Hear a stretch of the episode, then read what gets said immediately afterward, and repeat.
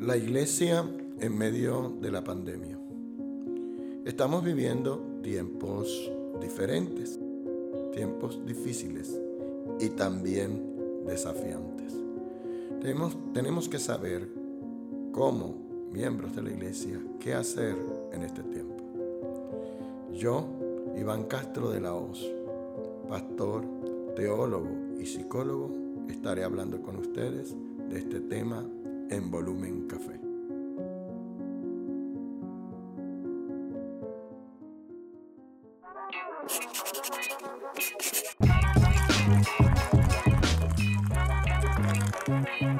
Volumen Café. Yo llevo un año aproximadamente eh, analizando el tema de la pandemia socialmente, ¿no?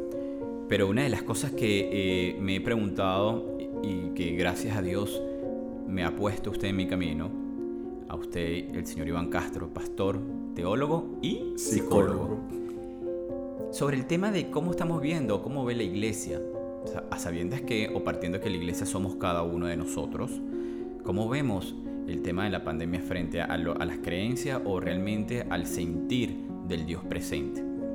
Y hago toda esta entrada, papá, porque eh, tuve la oportunidad de atenderlo a usted. Creo que, eh, eh, como dicen por ahí, hay diosidencias en la vida y que me ha permitido hoy día tener un pastor frente y invitarlo aquí a este, a este podcast. Porque me cuestiona mucho cómo la gente ve a- a Dios como el Dios salvavida nada más, como la última carta frente a una situación apremiante cuando debiese ser la única y exclusiva carta que siempre debiésemos manejar. Bienvenido papá, vamos a soltarnos, que estamos un poco estresados, mi amor. Muy buenos días, Carlota de mi vida, mi hija que está, está Sí, ahí está gestándose. Bienvenida y bueno, Qué bueno, gracias Ray, No, de gracias nada, papá. a Carlota, a todos por, cada Carlotica le dieron las gracias. por la invitación y gracias por poder hablar a personas que sé que van a estar eh, escuchando Seguro bien, que sí. seguramente este podcast. Eh, la verdad es que sí, Ray, eh, hay preguntas que surgen en este tiempo, muchas inquietudes, porque, eh, bueno, tenemos que decir que son tiempos diferentes, ¿verdad? Esa Por- es una palabra que primera vez la escucho y me gustó cuando usted me está- antes de empezar, usted dice, no vamos a decir que son tiempos eh, eh, di- Difíciles, difíciles nada, sino diferentes. En efecto, tenemos dificultades. Ok. y la mayoría los define así. Pero en realidad son tiempos distintos, son tiempos diferentes. Nunca antes la humanidad se había visto enfrentada a algo como esto. Y cuando hago esta afirmación, la hago desde el hecho de que la, en la historia sí han habido pandemias, y han habido pandemias que han, eh, en las cuales han muerto muchísimas Sí, la personas. fiebre amarilla, ¿no? Sí, Esa fue y una la, locura. sí, la peste negra. La peste negra. Mató a muchísimas personas. Millones. Sí, millones. Pero nunca una como esta. ¿En qué sentido? En que nunca hubo una pandemia que abarcara a todo el mundo al mismo tiempo. Y, tan en corto tiempo Y sin distinción. y sin distinción Porque se ha ido alguna. gente con estratos o, o adineradas tal como de repente el más llevadito y todo. Sí, señor. Y creo que tú sabes que, por ejemplo, el, el dueño de, de uno de los bancos más Sí, reconocidos, claro que sí. su hija dijo, mi papá lo tenía todo, Todo. y murió por falta de oxígeno. Entonces, esto, esto es una situación totalmente inédita para la humanidad, totalmente nueva. Y estamos frente a eso, y claro, frente a, a lo que es nuevo, nos, vamos a- nos van a surgir preguntas, nos van a surgir inquietudes. Y siempre nos vamos a preguntar con relación a Dios. Claro. Bueno, ¿dónde está Dios? ¿Por qué Dios permite esto? ¿Cómo así que se está muriendo tanta gente? Y, No, y, lo peor Dios de todo, y disculpa papá, y lo peor de todo es que pase lo que pase, pase la voluntad o el propósito de Dios, empieza a venir la crítica. Ese Dios no existe. Es correcto. Ese que no me escuchó, y Es por, por- el porque a mí, que eso es la palabra que mucha gente hoy día la está usando, porque a mí, bajo qué criterio, si yo soy bueno, porque también nos empezamos Sí, a- echar gloria, si yo soy bueno y el otro que es malo, mira cómo le pasa.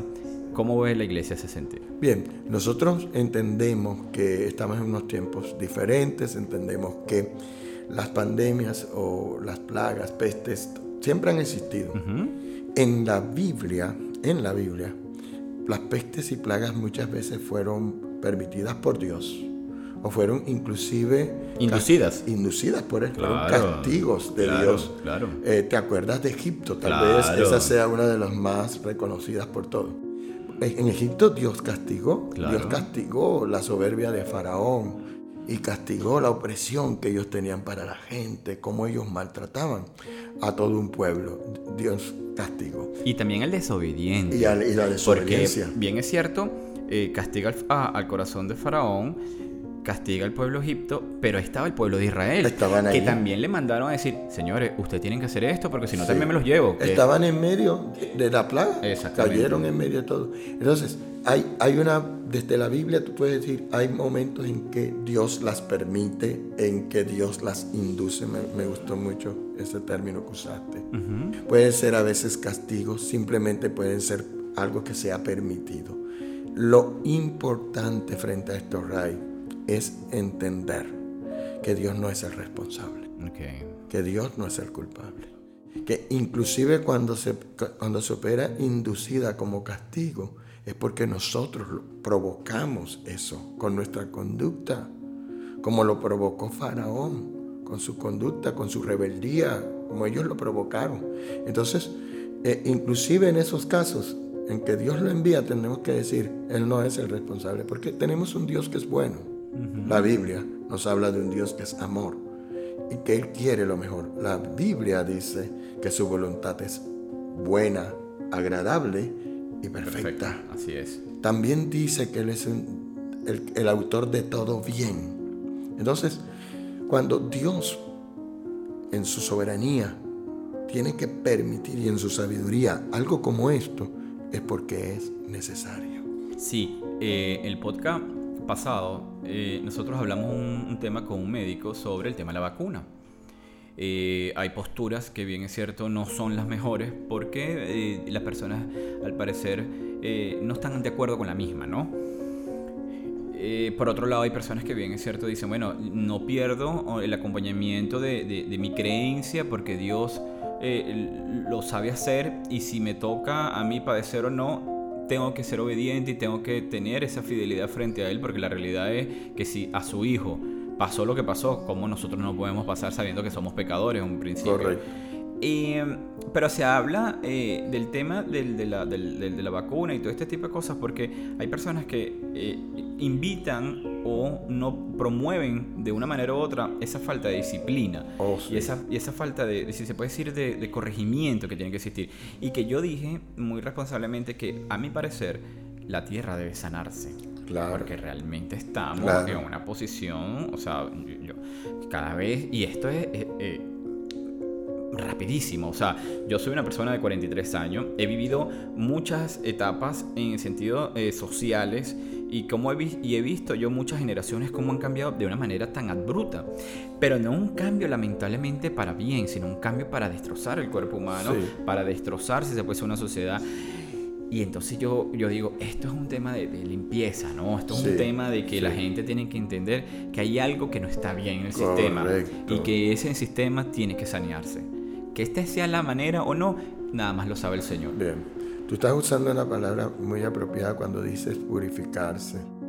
Yo creo que todo esto ha sido permitido por Dios para invitarnos a reflexionar. Mira la palabra que usó permitido por Dios para invitarnos a reflexionar. Yo, yo creo, Ray, que como seres humanos nos creímos dueños del mundo. Sí, y creíamos que podíamos vivir de espaldas a Dios y hacer todo. Mucho ególatra muy ególatras, eh, muy prepotentes. La ciencia, tenemos la ciencia, tenemos la tecnología, no necesitamos a Dios, somos, hemos crecido lo suficiente y no lo necesitamos. Y por allá en el libro del profeta Isaías, en el capítulo 1, Dios dice, yo crié hijos y los engrandecí, y cuando estuvieron grandes, se rebelaron contra mí.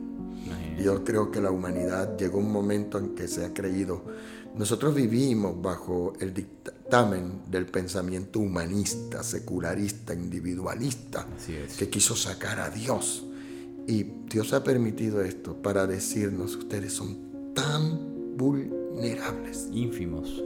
Tan vulnerables que algo infinitamente más pequeño que el punto y aparte con el que yo termino una oración algo infinitamente más pequeño que eso, nos encerró más de 4 mil millones de personas en el mundo durante el año pasado, durante un tiempo, a más de 4 mil millones.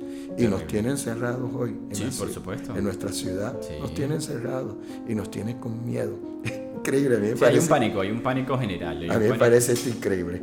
Parece increíble que la gente no le teme a Dios porque no lo ve. Y ahora está asustada por algo que tampoco ve, como es un virus. Tal cual. Y somos tan tan indefensos. Yo creo que Dios ha permitido esto. Y yo creo que si me preguntas como iglesia, pastor, ¿usted qué cree? Bueno, ¿qué creen como iglesia? Bueno, creemos que a veces Dios permite cosas.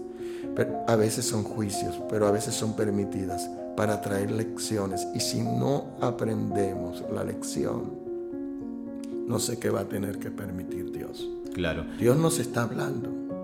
Nos había hablado antes y ahora tenemos que oírlo. Dios está gritándonos al oído, sin mí tú no eres nada. Se te acaba la vida en un hálito, en un segundo se te acaba, sin mí. Ojalá podamos volver. Yo creo que esta es parte de la misión de la iglesia, llevar este mensaje a la gente, decirle esto. Es el tiempo de volvernos a Dios. Amén. Y nos quedamos todos ponchados.